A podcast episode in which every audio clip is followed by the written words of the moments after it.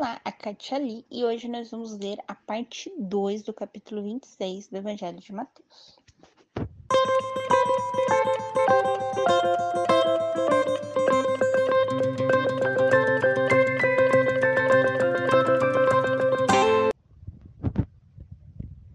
Bem-vindos aos Novenáticos Kids e hoje nós vamos ler a parte 2 do capítulo 26 do Evangelho de Mateus.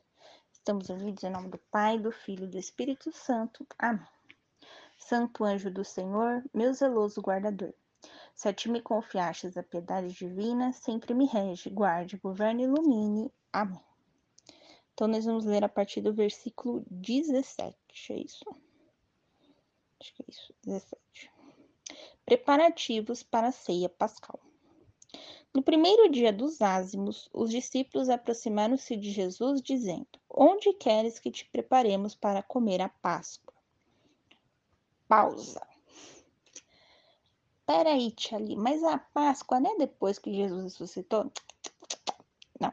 A Páscoa vem do hebraico Pessah, que significa passagem. Então, a comemoração da Páscoa se dá quando Moisés e os israelitas passam, atravessam o Mar Vermelho e se libertam da escravidão do Egito.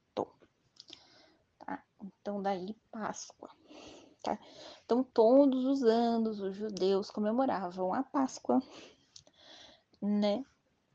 né? Relembrando esse momento. E era um momento que muitos dos judeus iam para Jerusalém ao templo para comemorar a Páscoa. Então era uma época de peregrinação né, lá em Jerusalém. Se a gente vê alguns, alguns dos salmos de Davi, alguns dos salmos que estão nos salmos, não necessariamente Davi, eles são cantos, né, salmos, que eram recitados durante essas peregrinações, né? As pessoas iam em caravanas, né? Até esses lugares aí, até esses lugares, até Jerusalém. Muito bem. E aí, o que acontecia? Alguns dias antes, né, assim como aconteceu com a libertação do Egito, eles comiam pão, pães ázimos e no dia da Páscoa eles tinham que comer um cordeiro novo, né, um cordeiro novo, o cordeiro primogênito, mais gordinho, né? E aí, é, esse cordeiro tinha que ser comido em um dia, né? Então, se um cordeiro não fosse suficiente para uma família que reuniam-se duas ou três, né? Enfim. Então, no primeiro dia dessa festa, né? Então, vamos ter aí mais ou menos uma semana de festa, não, agora não me recordo muito bem. No primeiro dia, né? Eles perguntam onde queres que te preparemos a Páscoa, né? Porque durante todos esses dias eles iam ter que comer pão, pão ázimo, mas no último dia eles tinham que comer um cordeiro, né? Tudo mais. E aí Jesus responde para os discípulos: Ide à cidade, à casa de alguém, e diz-lhe: O mestre diz: O meu tempo está próximo, e tua casa irei celebrar a Páscoa com meus discípulos. Os discípulos fizeram como Jesus lhes ordenara e prepararam a Páscoa. Versículo 20. Anúncio da traição de Judas. Ao cair da tarde, ele pôs-se à mesa com os doze. Enquanto comiam, disse-lhes: Em verdade vos digo que um de vós me entregará.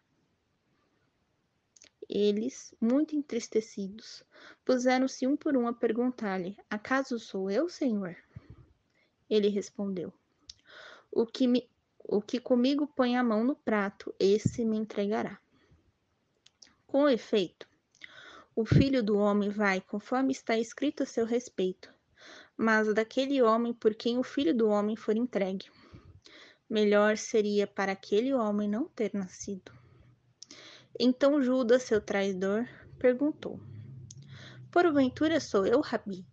Jesus respondeu-lhe: Tu o dizes. Rabi era mestre, né? Então, porventura sou eu, mestre. Jesus respondeu: Tu dizes, ou seja, você que está dizendo, não fui eu que disse. Né? Instituição da Eucaristia, versículo 26. Enquanto comiam, Jesus tomou um pão e, tendo abençoado, partiu e, distribuindo aos discípulos, disse: Tomai e comei. Isto é o meu corpo. Depois tomou um cálice e, dando graças, deu-lhe-os, dizendo: Bebei dele todos, pois isto é o meu sangue, o sangue da aliança, que é derramado por muitos para a remissão dos pecados. Eu vos digo: desde agora não beberei deste fruto da videira, aquele dia em convosco beberei o vinho novo no reino do meu Pai. Muito bem. Aqui Jesus institui a Eucaristia. Então ele o pão, né, é a carne dele e o vinho é o sangue dele. Tá. O que que significa isso? Quando no dia da Páscoa mesmo, né? vai se oferecer um sacrifício, né? Por exemplo, para a purificação de Maria, ela ofereceu uma, uma, uma pombinha. O que acontece? Aquela carne, aquela pombinha, ela é esfaqueada, vamos assim dizer, de uma forma em que o sangue escorre, tá? O sangue escorre esse sangue ele pode ser colocado num cálice, tá? Se eu não me engano, eles não fazem isso, mas só para vocês terem uma noção de como que é esse escorrer, né? Ele escorre bonitinho, né? Ele não pode eles não esfaqueiam, né? Eles não matam o animal de qualquer jeito, tá?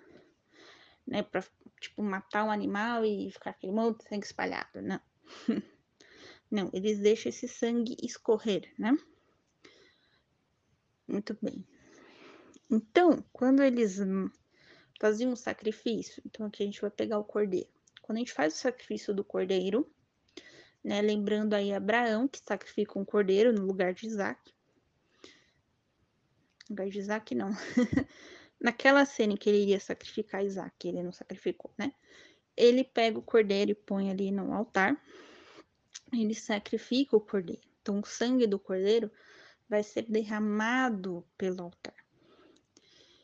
Este agora a gente vai substituir esse cordeiro por Jesus, tá? Então, Jesus, né, a carne, o pão, neste momento, vai ser imolado. Esse imolar é, é, é esse gesto que o sacerdote faz com a faca, né, para matar o cordeirinho. Então, ele vai ser imolado, o sangue dele vai escorrer certo?